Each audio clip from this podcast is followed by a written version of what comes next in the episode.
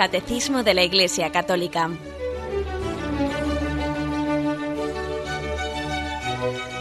Un programa dirigido por Monseñor José Ignacio Munilla, Obispo de San Sebastián.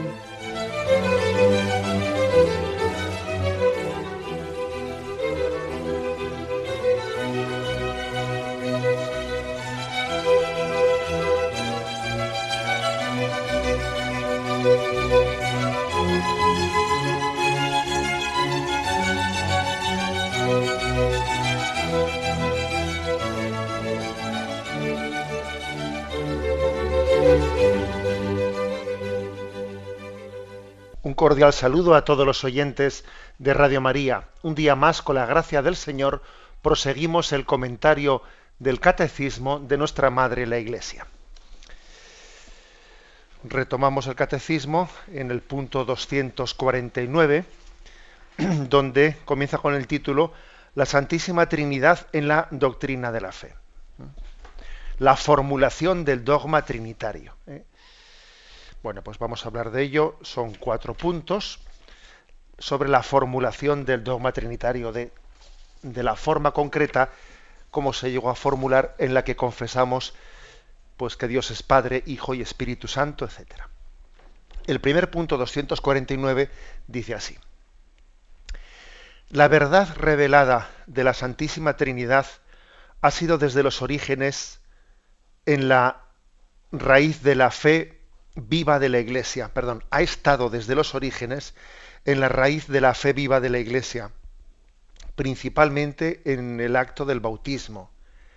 Encuentra su expresión en la regla de la fe bautismal, formulada en la predicación, la catequesis, la oración y la oración de la Iglesia. Luego seguimos leyendo, ¿eh? pero la afirmación primera, que tengamos en cuenta, obviamente, que lo que conocemos de la Santísima Trinidad, la verdad de la Santísima Trinidad, la conocemos por revelación, por revelación de Dios. Que así como la, la Iglesia afirma que mediante la razón el hombre puede llegar a conocer la existencia de Dios, el hombre es capaz eh, con su razón de conocer la existencia de Dios. O sea, la mente, nos, nuestra razón, el conocimiento humano no únicamente es capaz de conocer lo sensible, también es capaz. Nosotros tenemos capacidad de abstracción y a través de las criaturas llegar a la existencia del Creador. Dios nos ha hecho capaces de un conocimiento natural también que se asoma al más allá.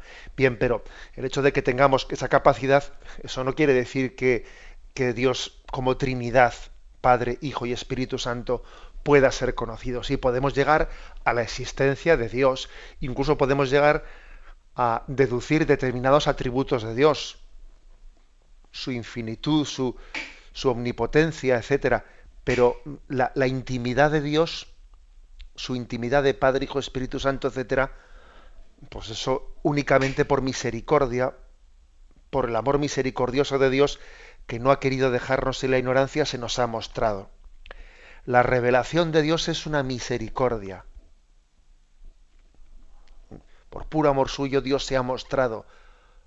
Algunos padres dicen, ha desnudado su brazo, nos, ha, nos ha introducido en su intimidad. Bueno, bien, mm, entonces la cuestión está en, bueno, ¿y cómo ha sido y de qué manera eh, tuvo lugar eh, e, ese conocimiento paulatino de que Dios es Padre, Hijo y Espíritu Santo, el misterio de la Santísima Trinidad.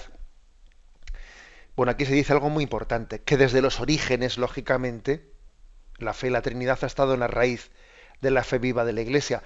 Algunos se puede equivocar, y, de hecho algún comentario hemos oído por ahí diciendo como que la, Iglesia comenzó a creer en la, en la, Trinidad cuando formula en determinados concilios, pues yo qué sé, el concilio de Nicea o de Constantinopla o de lo, el que no mire usted o sea, eso es un error un error muy grande ¿eh? la fe de la Iglesia precede a las formulaciones de los dogmas de la fe los dogmas de la fe cuando la Iglesia los los establece no se los saca de la chistera sino lo que hace es formular de una manera más exacta lo que siempre ha sido su fe como veremos después, a tenor de que hay problemas, a tenor de que algunos lo comprenden mal, a tenor de que, bueno, también progresa eh, la filosofía humana, progresa la capacidad humana de hacerse preguntas y entonces hay que verter en una nueva cultura lo que ha sido la fe de siempre, ¿no? Bueno, por eso se, se formulan los dogmas, respondiendo a errores, etcétera, etcétera. Pero eso no quiere decir que la fe en la Trinidad nazca en el momento en el que se formula ese dogma, obviamente. De esto también hemos hablado en otras ocasiones, incluso en temas pues mucho menos eh, sustanciales que este, ¿no? Pues por ejemplo, el dogma de la Inmaculada Concepción, el dogma de la Inmaculada Concepción, que es muy reciente en la historia de la Iglesia, bueno, pues para cuando la Iglesia formula el dogma de la Inmaculada Concepción muchos siglos antes, eh, en la Iglesia existía eh, la fe en que María había sido concebida sin pecado original. Incluso en muchas instituciones católicas se, mm, mm, de alguna manera se profesaba tal cosa. O para entrar en, universidades había que profesar la fe en la Inmaculada Concepción, de lo, contrario uno en esa eh, en esa universidad que era inmaculista, etcétera, no entraba, etcétera. Luego vino más tarde la confesión del dogma, pero la fe precedía eh, a la formulación del dogma. Bueno, pues en una cuestión como esta de la Santísima Trinidad, que lógicamente es mucho más central, mucho más central que, el dogma de la Inmaculada Concepción, todavía mucho más, obviamente. Mm, se dice aquí que ha estado presente desde el principio ¿eh? de los orígenes en la raíz de la fe, principalmente en el acto del bautismo. Claro, la Iglesia desde el primer momento bautiza en el nombre del Padre y del Hijo y del Espíritu Santo. Y la Iglesia desde el primer momento perdona los pecados en el nombre del Padre y del Hijo y del Espíritu Santo. Y la Iglesia desde el primer momento bendice en el nombre del Padre y del Hijo y del Espíritu Santo. Y existe ese adagio que dice, ¿no? Lex orandi, lex credendi, es decir, eso que la Iglesia reza, eso que la Iglesia celebra es lo que cree si bendecimos en el nombre del Padre, del Hijo, del Espíritu Santo, no sé si nosotros nos damos, nos damos cuenta de, qué supone bendecir en el nombre del Padre, del Hijo, del Espíritu Santo. Recuerdo, recuerdo un sacerdote que me contaba que me contaba la anécdota de que se había encontrado con una familia judía. Claro, se cuenta con unos judíos, había tenido con ellos pues una, eh, pues una relación muy amistosa, y, le debían como una gratitud, ¿no? Pues por cómo les había tratado, cómo les había acogido, etcétera. Y entonces el judío le dice al sacerdote, ¿no? Le, pedimos que nos, que nos bendiga. También los judíos bendicen, ¿no? Tienen ese gesto de la bendición de Dios. Y claro, el sacerdote pronunció una oración de bendición a aquel judío y claro, la pronunció como, como él sabe hacerlo como sacerdote católico, ¿no? Como cristiano y le dijo, yo te bendigo en el nombre del Padre y del Hijo y del Espíritu Santo. Y me decía ese sacerdote que cuando el judío escuchó en el nombre del Padre, del Hijo del Espíritu Santo, los ojos se le ponían como, como impresionados o asustados, ¿no? Como diciendo, este está diciendo una barbaridad, ¿no? Claro, pues porque para el judío, que todavía al no haber reconocido en Jesucristo el Hijo de Dios, Claro, el judío todavía no conoce la plenitud de la revelación. Se ha quedado en el Antiguo Testamento. Y desde el momento que se ha quedado en el Antiguo Testamento no ha conocido la Trinidad. Y por eso, pues me decía el sacerdote que aquel judío que como un signo de amistad le había pedido la bendición al sacerdote, al ver que éste bendecía en el nombre de la Trinidad, Padre, Hijo y Espíritu Santo, pues ponía una cara como diciendo, pero pero no me diga usted esa, esa barbaridad, ¿no? Que usted bendice en el nombre del Padre, del Hijo y del Espíritu Santo, poniendo tres personas, ¿no? Al mismo nivel. Padre, Hijo y Espíritu Santo. Claro, los judíos han quedado únicamente con el Padre. No han llegado al Hijo Jesucristo ni al Espíritu Santo. O hablan del Espíritu en un sentido difuso, pero sin haber llegado ¿no? A conocer que es una persona divina. es decir, ¿de dónde parte la fe, la fe en la, en la Trinidad? Pues parte de, desde las mismas palabras de Jesús, id por todo el mundo bautizando en el nombre del Padre, del Hijo, del Espíritu Santo. Y no únicamente de un versículo concreto, no, no, del conjunto del Evangelio, claro.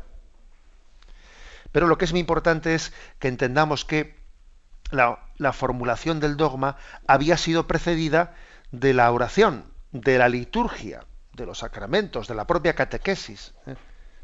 Y luego más tarde pues llega esa, esa formulación plena.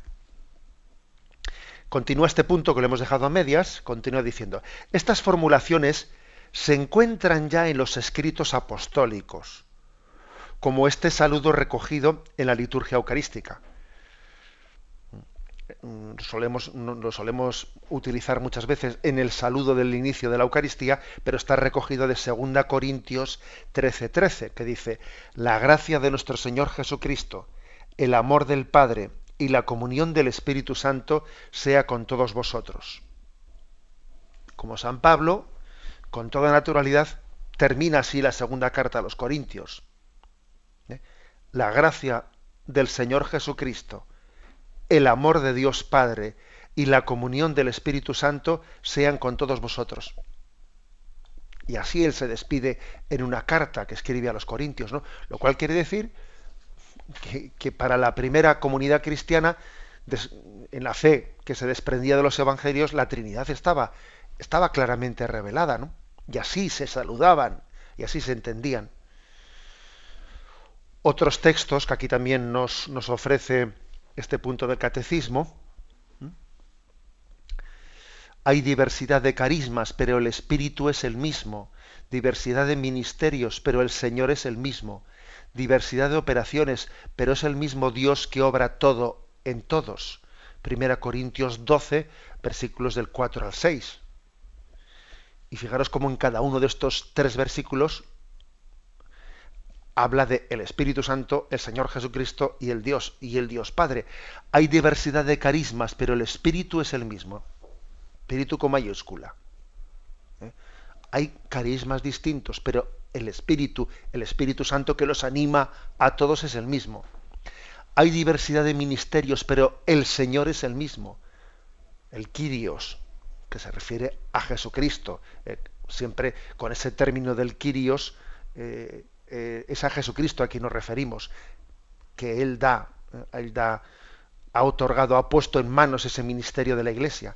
Diversidad de ministerios, pero el Señor es el mismo. Y dice el siguiente versículo, diversidad de operaciones, pero es el mismo Dios que obra en todos. Ese Dios referido a Dios Padre. San Pablo habla de la Trinidad pues con la misma espontaneidad que en el Antiguo Testamento se hablaba de Dios, de Dios Padre sin más. Otro texto que se nos ofrece, Efesios 4, versículos del 4 al 6. Un solo cuerpo y un solo espíritu, como una es la esperanza a la que habéis sido llamados. Un solo Señor, una sola fe, un solo bautismo, un solo Dios y Padre de todos, que está sobre todos, por todo y en todos. De nuevo, al igual que en el texto anterior que hemos comentado, son tres versículos de la carta a los Efesios del capítulo 4 y en cada uno de los versículos hace referencia a una de las personas divinas. ¿eh? Efesios 4, versículos del 4 al 6. Primer versículo dice, un solo cuerpo y un solo espíritu, como una es la esperanza a la que habéis sido llamados. Un solo cuerpo se refiere a una sola iglesia, y un solo espíritu. El Espíritu Santo anima la unidad, o sea, sostiene la unidad de la Iglesia. Siguiente versículo. Un solo Señor, una sola fe, un solo bautismo, es decir, Jesucristo, un solo Señor, Señor siempre es Quirios, Jesucristo, Él es el autor del bautismo. Siguiente versículo. Un solo Dios y Padre de todos, que está sobre todos, por todos y en todos es hermoso vernos San, eh, San Pablo muchísimo, bueno, muchísimo, eh, unos siglos antes de que la Iglesia formulase el dogma de, tres personas divinas, un solo Dios verdadero, etcétera, etcétera, pero San Pablo hablaba de la Santísima Trinidad, como veis, con toda, con toda naturalidad en su fe cristiana.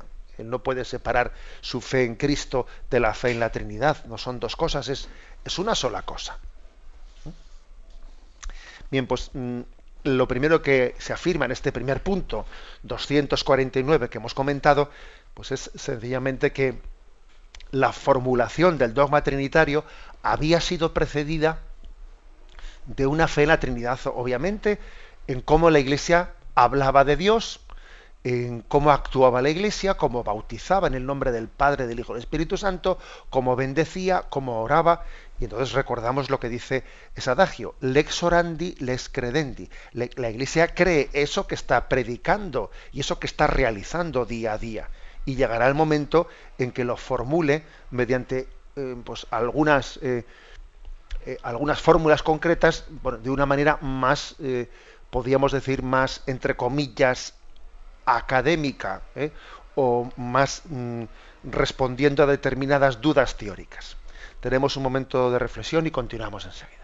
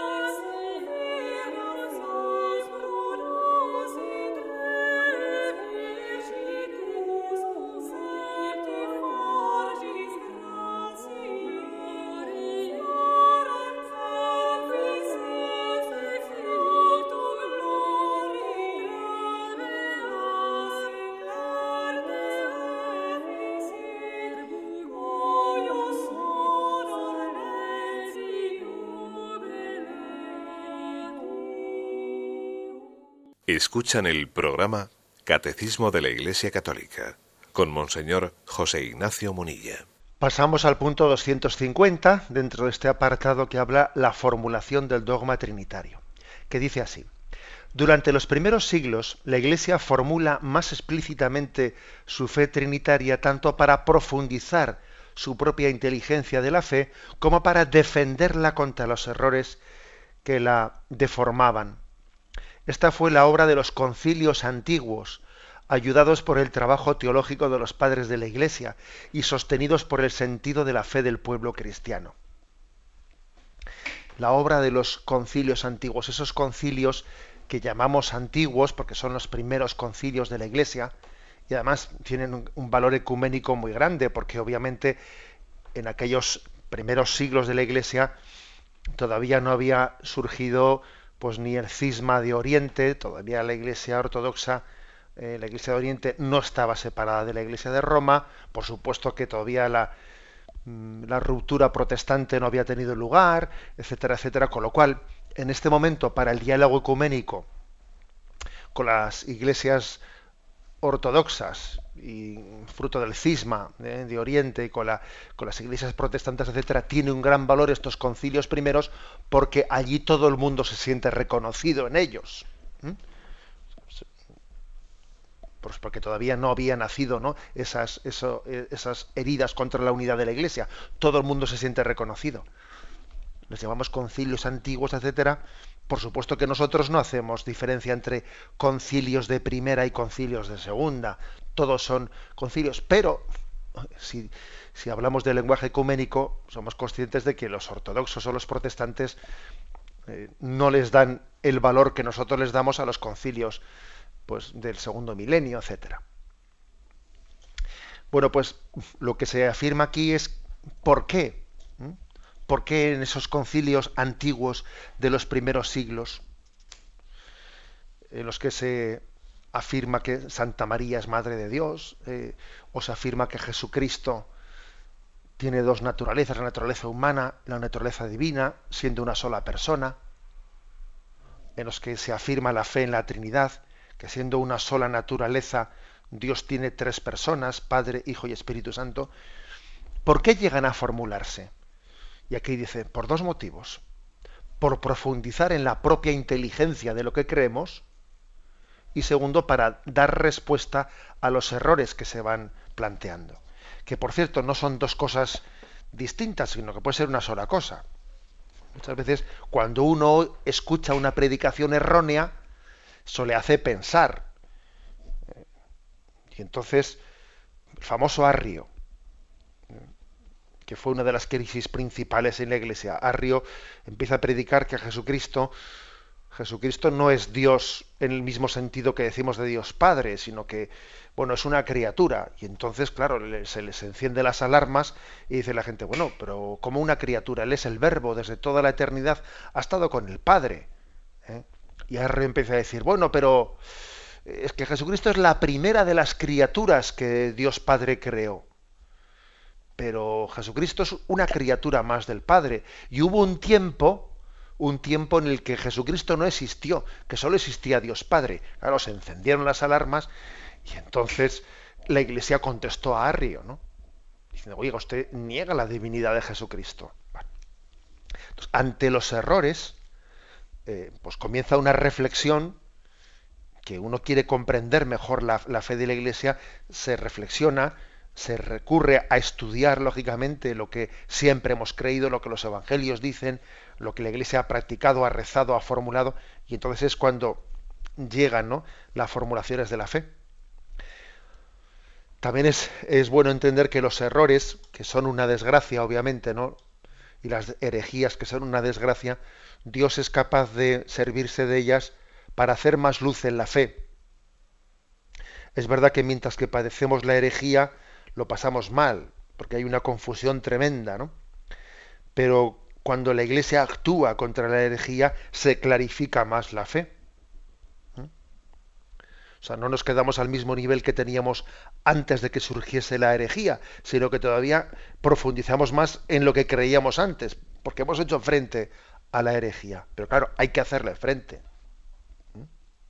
E, e igual que en, el Nuevo Testamento se nos da noticia de cómo la persecución a los primeros cristianos en Jerusalén, con motivo de la muerte de, del asesinato de Esteban, el protomártir, y, y luego también de Santiago, el primer, todo este tipo de, de, persecuciones fueron ocasión providencial de que se extendiese el cristianismo, porque al huir de las persecuciones fueron llevando la fe a otros lugares, allá por donde iban. Bueno, pues algo así ocurre también con los errores, que los errores Dios se sirve de ellos para la providencia de la aclaración de la fe, de la profundización en ella. Ocurre además que cuando alguien formula una herejía, o sea, una formulación incorrecta de la fe, suele tener, claro, el error que formula no es un error total, suele coger pues una parte de verdad y hace de la parte el todo. Entonces, la, la herejía suele consistir en no afirmar de una manera equilibrada la fe, sino hacer de un punto en concreto por el que el hereje se siente, digamos, atraído, afirmarlo de una manera desequilibrada, haciendo que mm, se deforme el conjunto de la fe. Pues yo qué sé, si por ejemplo eh, Lutero, Lutero tiene una experiencia de la gracia de Dios que le conmueve, ¿no? Entonces, claro, él insiste en la gracia, en la gracia, y él dice, nos salvamos por la, eh, por la fe y no por las obras. Hombre, mire usted, su error consiste no en subrayar la fe, no en subrayar la gracia, sino en hacerlo en detrimento de las obras. ¿Por qué dice usted nos salvamos solo por la fe y no por las obras? No, si el Evangelio también habla de que seremos juzgados de la fe y de las obras. Y también dice la Sagrada Escritura, ¿no? Que por sus obras conoceréis la fe.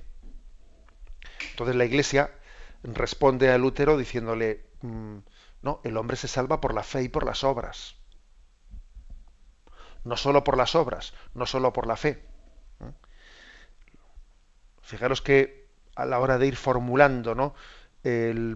los, los dogmas, la Iglesia ha utilizado especialmente contra la disyunción de esto o esto, ha utilizado el, el, artículo eh, copulativo y, la conjunción copulativa, perdón, y, o sea, es decir, que integra los aspectos que pueden parecer contradictorios, pero que se suman en la, en la unidad de la fe, ¿no? En la integración de la fe. Y esto nos va aclarando. Lutero dice, por ejemplo, eh, la interpretación libre de la escritura. Nos salvamos solo por la escritura interpretada libremente por mí. y la tradición dice, hombre, la, escritura y la tradición de la Iglesia. Y una interpretación no mía por libre, sino en el conjunto de la tradición de la Iglesia. Por lo tanto, cada vez que alguien formula una herejía, la Iglesia ha tenido ocasión de aclarar más la fe.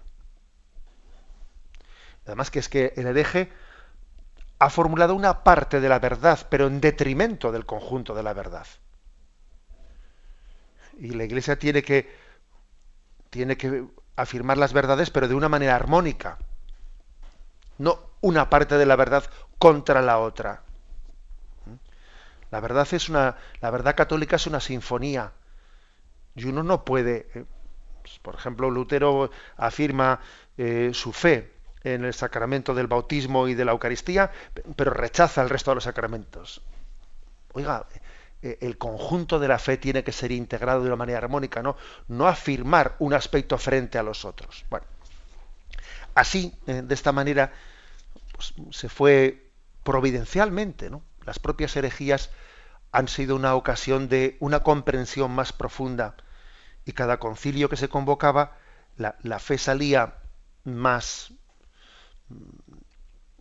coherente, más profunda, más claramente expresada eh, de cada concilio.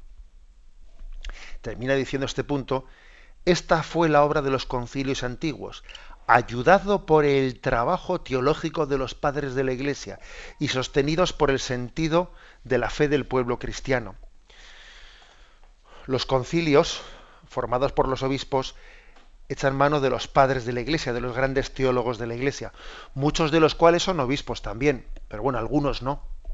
O sea, ser un pensador, ser un, un gran teólogo de la Iglesia, no está unido a ser obispo, pero bueno, eh, eran muchos ¿no? los primeros padres de la Iglesia que eran obispos al mismo tiempo. Pero vamos, los concilios se sirven de la fe de estos padres de la Iglesia y de la fe del pueblo cristiano que el pueblo cristiano tenía una fe, un sensus muy, muy cuidado. No, vamos a ser vamos a ser sinceros, bastante más cuidado que lo que tenemos en este momento. ¿no? Existen determinados episodios históricos que nos conmueven. Por ejemplo, cómo estaba implicado el pueblo, el pueblo creyente, en, en los debates de cómo formular la fe. Por ejemplo, allá en Éfeso, cuando se formula eh, la fe de, en Santa María, Madre de Dios, la Teotocos, nos cuenta la historia que mm, dentro del debate que había eh, sobre si María debía ser confesada explícitamente como Madre de Dios, pues que el pueblo de Dios mm, rodeó la casa en la que estaban reunidos los obispos para hablar de ese tema, estaban reunidos en concilio y el pueblo de Dios con antorchas por la noche rodeaba aquella asamblea rezando y todos gritaban, Teotocos, Teotocos, Madre de Dios, Madre de Dios. Claro, nos puede sorprender a nosotros pues la noticia de un pueblo en el que se hablaba y, estaba totalmente popularizado, ¿no? Pues el tema de la preocupación de cómo formular la fe. Nosotros de lo que hablamos es de fútbol. Pero pero es cierto, tenemos noticia clara histórica, bien, bien, bien contrastada, de cómo en momentos determinados la preocupación ¿eh? en la formulación de la fe, desde luego, era totalmente popular y no era cuestión de cuatro especialistas, no, no, no. Y a alguno le puede parecer raro eso, ¿no? Que existiese un momento en, el que culturalmente pues le interesase totalmente al pueblo de Dios el cómo se formulaba la fe, o, qué, o qué estaba pasando en el concilio, ¿no? Bueno, a mí me parece eso bastante más normal que no que nos vaya la vida, ¿eh? pues como he dicho, en un equipo de fútbol o en lo otro, yo qué sé. Pero la fe del pueblo de Dios eh, fue una parte muy importante en la formulación de los dogmas de fe. Tenemos un momento de reflexión y continuaremos enseguida.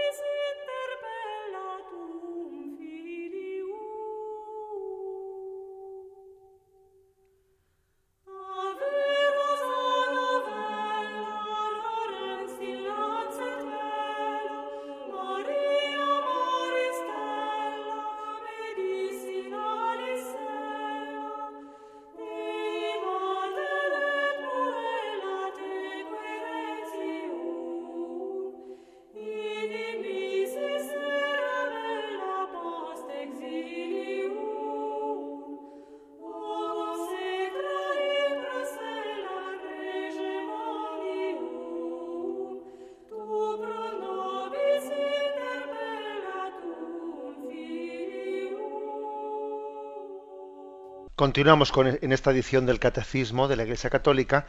Estamos comentando el apartado La formulación del dogma trinitario. Nos faltan dos puntos, el 251 y 252. Dice el primero, 251. Para la formulación del dogma de la Trinidad, la Iglesia debió crear una terminología propia con ayuda de nociones de origen filosófico. Sustancia, persona o hipóstasis, relación, etcétera al hacer esto, no sometía la fe a una sabiduría humana, sino que daba un sentido nuevo, sorprendente, a estos términos destinados también a significar en adelante un misterio inefable, infinitamente más allá de lo que podemos concebir según la medida humana. Llega, el momento de, celebrar esos concilios, de ver de qué manera ¿eh? Expresamos la fe frente a esos errores que se han ido planteando y entonces mm, pues el error de Arrio, etcétera, lo que fuere. Entonces echan mano los, padres conciliares de ciertas orígenes, perdón, ciertas nociones de origen filosófico. Especialmente la noción de naturaleza o sustancia, y la noción de persona y la noción de relación. Que son las nociones principales cuando se dice Jesucristo es una persona, Jesucristo es una persona divina, pero que, por supuesto que tiene naturaleza divina, pero que asume plenamente la naturaleza humana, ¿no? Con todas las consecuencias. Con lo cual, Jesucristo es una persona divina, pero con naturaleza divina y naturaleza humana y la Santísima Trinidad tiene, o sea, Dios tiene una única naturaleza, la naturaleza divina, con tres, pero son tres personas, Padre, Hijo y Espíritu Santo. Bien, ese tipo de nociones, la noción de, la noción de naturaleza o sustancia y persona, eran nociones filosóficas de aquella época. Lo que aquí dice el catecismo es que cuando la Iglesia utiliza estos términos para formular su fe, con eso no está asumiendo, ¿eh? no está asumiendo toda la filosofía de su tiempo, no, sino que está utilizando unos términos de la filosofía de su tiempo, pero los está utilizando en un sentido muy, digamos, mm, común, en un sentido común, no con todas las implicaciones filosóficas que eso conlleva. ¿eh? Porque uno dice, bueno, vamos a ver en aquel tiempo eh, las escuelas filosóficas eh, qué distinciones hacían sobre naturaleza, qué distinciones hacían sobre persona. Y dice, no te vayas tan lejos, no te líes, que las cosas son más sencillas. ¿Mm? La Iglesia ha utilizado estos términos en un sentido, digamos, lo más común posible. Es lo que se llama la filosofía perenne. Por filosofía perenne se entiende que la Iglesia, sin meterse en cuestiones de escuela filosóficas, bueno, pues ha afirmado un conjunto de verdades universales, de valores comunes, desde el realismo, desde un realismo filosófico, que entiende que desde el propio sentido común, pues han sido también formulados en todas las escuelas realistas, incluso en todas las culturas y generaciones. ¿Mm? Pues por ejemplo, ¿eh? Eh, pues el principio de causa y efecto, si, hay un efecto es que ha tenido que haber una causa. No hay efecto sin causa. El principio de no contradicción. Una cosa no puede ser verdad y mentira al mismo tiempo. ¿Mm? O el realismo nosiológico, o sea, quiere decir eh, el, afirmar la capacidad que puede tener el hombre de, de, conocer, ¿no? El hecho de que a veces hay algunas filosofías, filosofías que niegan la capacidad del hombre de conocer, de conocimiento, de bueno, todo lo que veo, eh, mis, sentidos me están engañando. Hombre, no, no, digamos tonterías. ¿Cómo no vamos a afirmar la capacidad que tiene el hombre de conocer a través de sus sentidos y de, después deducir y abstraer? O sea, nosotros creemos en una capacidad de conocimiento. ¿Mm? Cuando dice Descartes, pienso, luego, existo, ¿eh? en uno de los libros entrevista que le hicieron a Juan Pablo II, Juan Pablo II criticaba eh, pues esa expresión de Descartes y, de todo lo que posteriormente ha sido eh, el idealismo.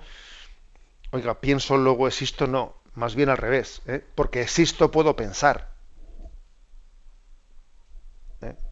O sea, porque existo, pienso. O sea, primero es el ser, ¿eh? primero es el ser y luego es el conocer.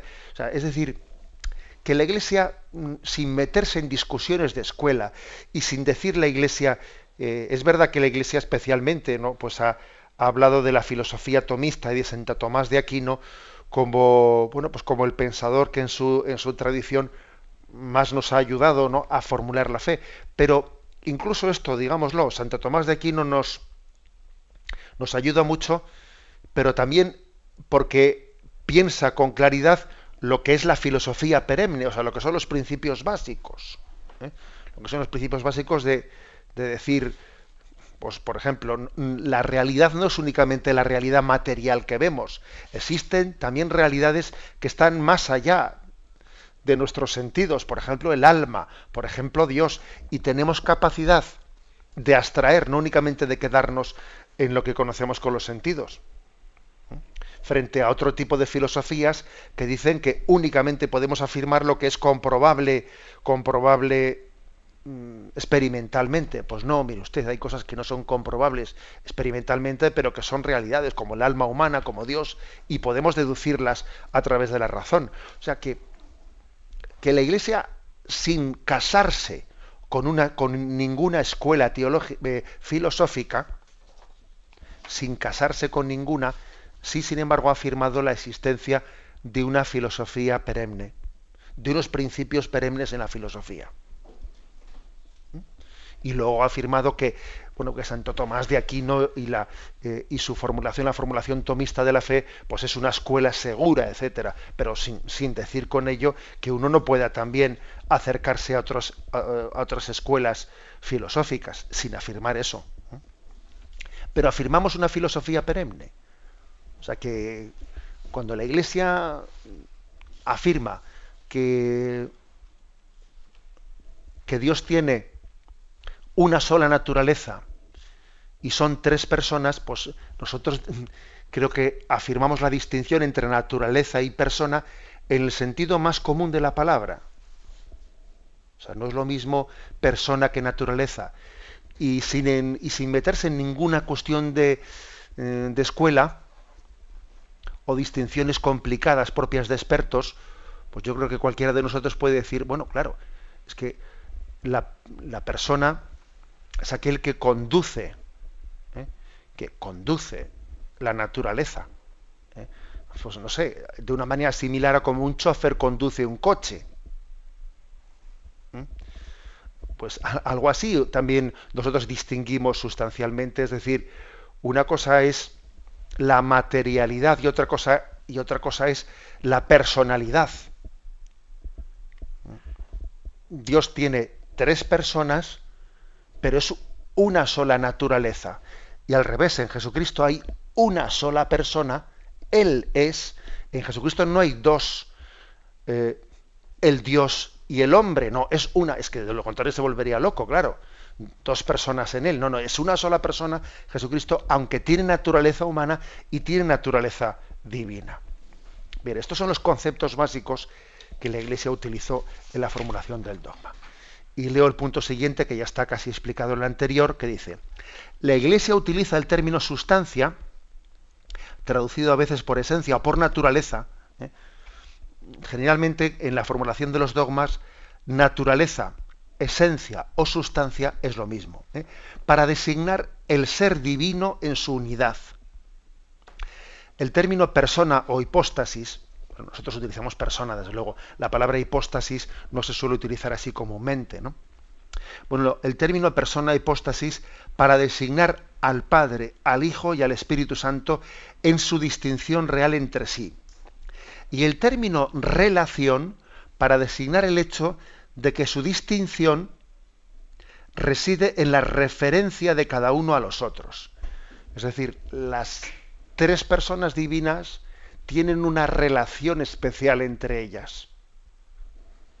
El Padre en cuanto que engendra, el Hijo en cuanto que lo recibe todo del Padre, el Espíritu Santo en cuanto que es la relación que existe entre el Padre y el Hijo. O sea, las relaciones, pues, de qué manera se refieren uno al otro.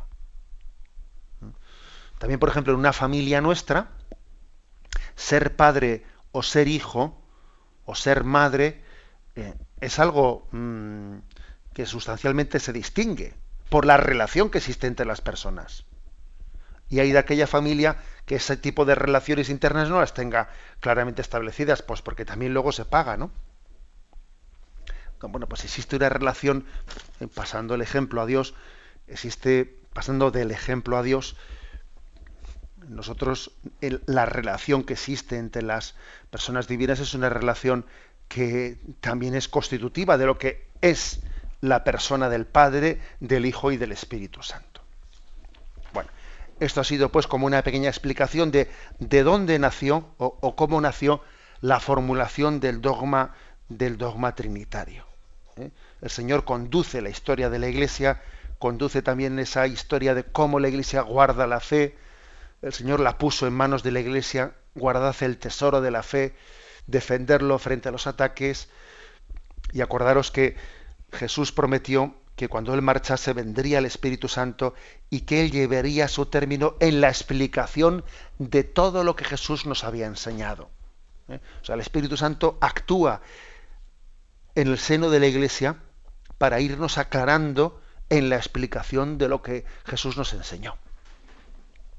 Lo dejamos aquí, damos paso a la intervención de los oyentes. Podéis llamar para formular vuestras preguntas al teléfono 917 107 700. 917 107 700.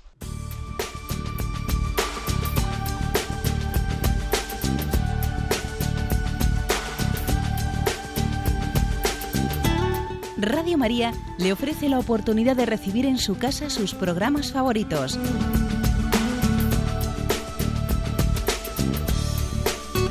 Ahora lo puede hacer a través de nuestra página web www.radiomaria.es o bien llamándonos al 902 500 518. 902 500 518. Pídanos el programa que más le interesa en cualquiera de sus emisiones, especificando el día y la hora que lo ha escuchado. Solo nos tiene que decir si lo quiere en CD de audio o CD o DVD en MP3. Haga su solicitud en el 902 500 518 y en www.radiomaria.es. Radio María, más cerca de usted.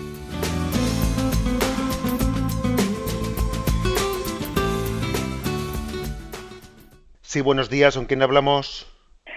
Con Asunción. Adelante, Asunción, escuchamos. Sí, vamos a ver. Leí en Juan Martín Velasco lo siguiente. El verbo se está engendrando dentro de mí y me está engendrando a mí. Ese engendrar el Padre al Hijo es algo que está ocurriendo siempre, ahora mismo, incluso dentro de nosotros. Y eso, lo que entiendo peor es eso de que nos está engendrando a nosotros. Esta es la pregunta. Gracias. Sí. Bien, me parece que esa expresión que usted ha leído, mm, yo por lo menos la entiendo un tanto confusa. ¿Eh? Vamos a ser claros. Casi es mejor que cuando alguien me, haga una consulta, igual es mejor que no cite el nombre, ¿eh? que no cite el nombre de quien lo dice, pues para que así no, no parezca que yo estoy contestando a nadie. Pero eso de que el verbo que el verbo está engendrando eh, dentro de mí, vamos a ver. es cierto que el Padre engendra al Hijo por toda la eternidad. ¿eh? O sea, no, eh, está continuamente engendrándole y el Padre está el Hijo está recibiendo todo del Padre.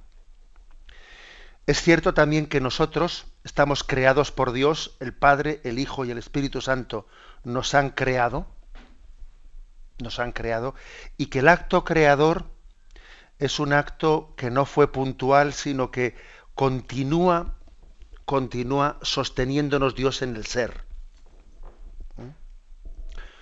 Lo que pasa es que eh, mm, la, creación es un acto de Dios, pero continuado. Si Dios dejase en este momento de sostenernos, volveríamos a la nada.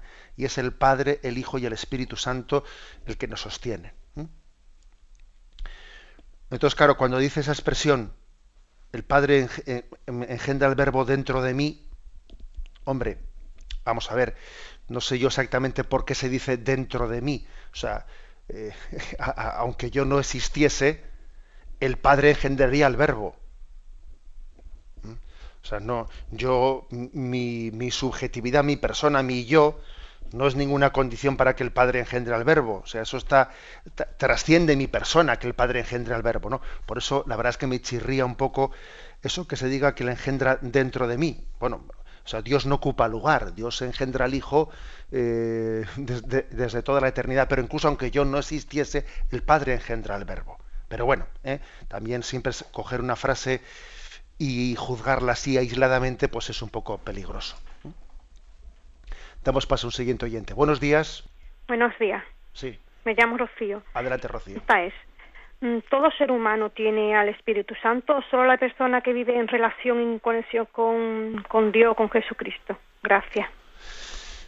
Bueno, eh, pregunta interesante y es que hay que decir que también hay como niveles distintos de nuestra relación con el Espíritu Santo. Toda persona tiene relación con el Espíritu Santo, ¿eh? en el sentido de que si, si no la tuviese es que ni existiría en la propia creación del ser humano, intervienen Padre, Hijo y Espíritu Santo. En un cierto sentido, todos son hijos de Dios, creaturalmente.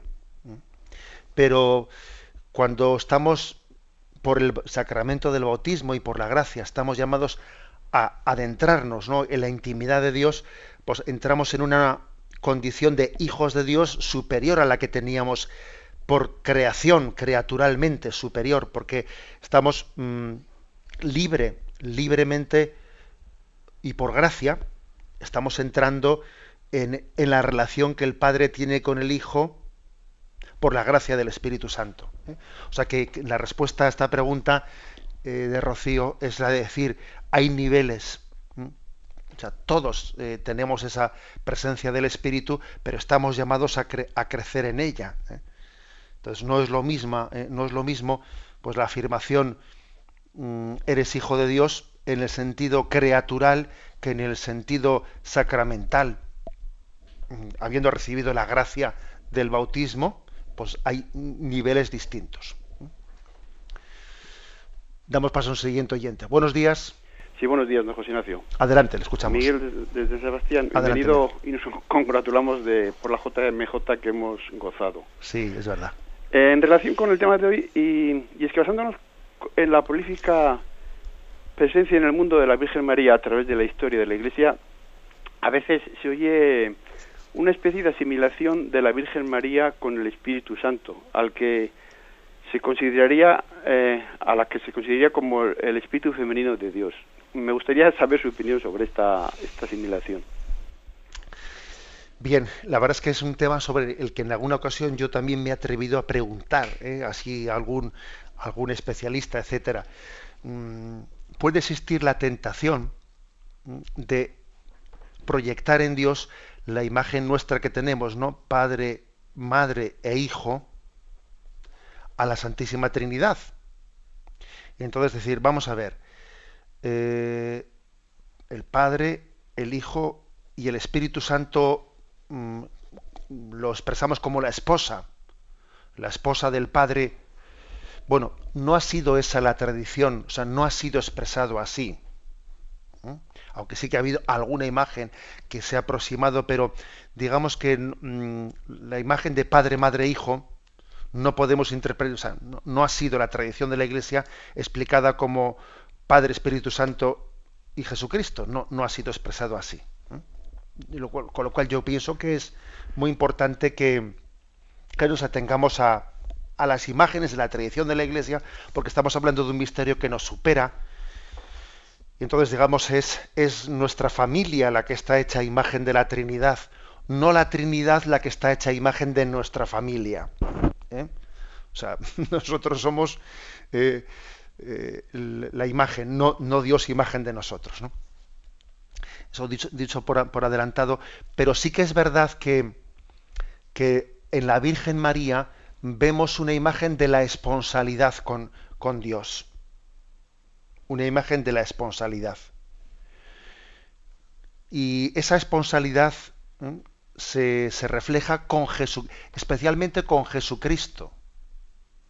Es Jesucristo el esposo de la iglesia, es Jesucristo el esposo de las vírgenes, es Jesucristo el esposo, el esposo del cristiano. Nosotros somos, entre comillas, esposa de Jesucristo. La Virgen María es la perfecta esposa de Jesucristo. Y el Espíritu Santo es el que nos, por su gracia nos da la capacidad, nos prepara para ser esposa de Cristo. ¿Mm? Esa, digamos, sería la relación, ¿eh? la, explicación que pide el oyente sobre cómo integrar la imagen del Espíritu Santo y de la Virgen María en la imagen de la esponsalidad. Damos paso a un siguiente oyente. Buenos días. Buenos días, monseñor. Sí, adelante. Soy Adela y le llamo del Corcón. Mire, es que a mí me gusta mucho leer la Biblia, me entusiasma. Y yo considero la Biblia como una verdad novelada Mm, pero yo digo, todo es cierto, porque yo cuando leo lo de Sansón y, los filisteos y algunas cosas, yo digo, ¿es cierto todo? Es lo que quería que me contestara. Vamos a ver, eh, la, la, Biblia tiene distintos niveles, ¿eh? o sea, la Biblia tiene libros históricos, eh, hay libros mm, sapienciales, libros, es decir, existen distintos niveles mm, dentro de la propia Sagrada Escritura, que incluso son llamados, como, como he dicho, a unos libros históricos, otros, etcétera. Bueno, eh, eh, uno, su, toda la Biblia utiliza géneros literarios en su forma de expresión, pero hay libros, hay libros de la Sagrada Escritura que son mucho más que, el nivel de utilización de, géneros literarios es muy inferior, ¿eh? sino que son más bien un relato histórico por ejemplo, usted cuando, cuando está hablando de la historia de los filisteos, etcétera, etcétera, obviamente está haciendo una referencia ¿no? a, la historia del pueblo de Israel. Y por ejemplo, pues cuando usted está leyendo el libro del Génesis, del inicio del mundo, etcétera, que lógicamente estamos hablando de unos de los inicios de la humanidad en donde no, no ha habido testigos de los relatos ¿eh? cuando ha escrito cuando ha escrito el autor del Génesis ese texto por ejemplo o sea no cuando el, el autor del Génesis escribió tal libro estaba inspirado por el Espíritu Santo pero lógicamente ahí no había ninguno que había sido testigo de la creación de Adán y Eva escribiendo el libro, no había nadie que había sido testigo de, del episodio de Caín y Abel o del arca de Noé, etcétera. O sea, ese libro está escrito bajo el influjo del Espíritu Santo que asiste, ¿eh? asiste al, al agiógrafo, pero lo está escribiendo bajo imágenes concretas o bajo unos géneros literarios concretos inspirado por el Espíritu Santo. Luego, digamos, hay que distinguir eh, los libros, eh, cuáles están haciendo referencia a, a, narraciones históricas de las que el escritor ha sido testigo o cuáles tienen este otro otra forma de género literario. Bien, tenemos el tiempo cumplido. Me despido con la bendición de Dios Todopoderoso. Padre, Hijo y Espíritu Santo. Alabado sea Jesucristo.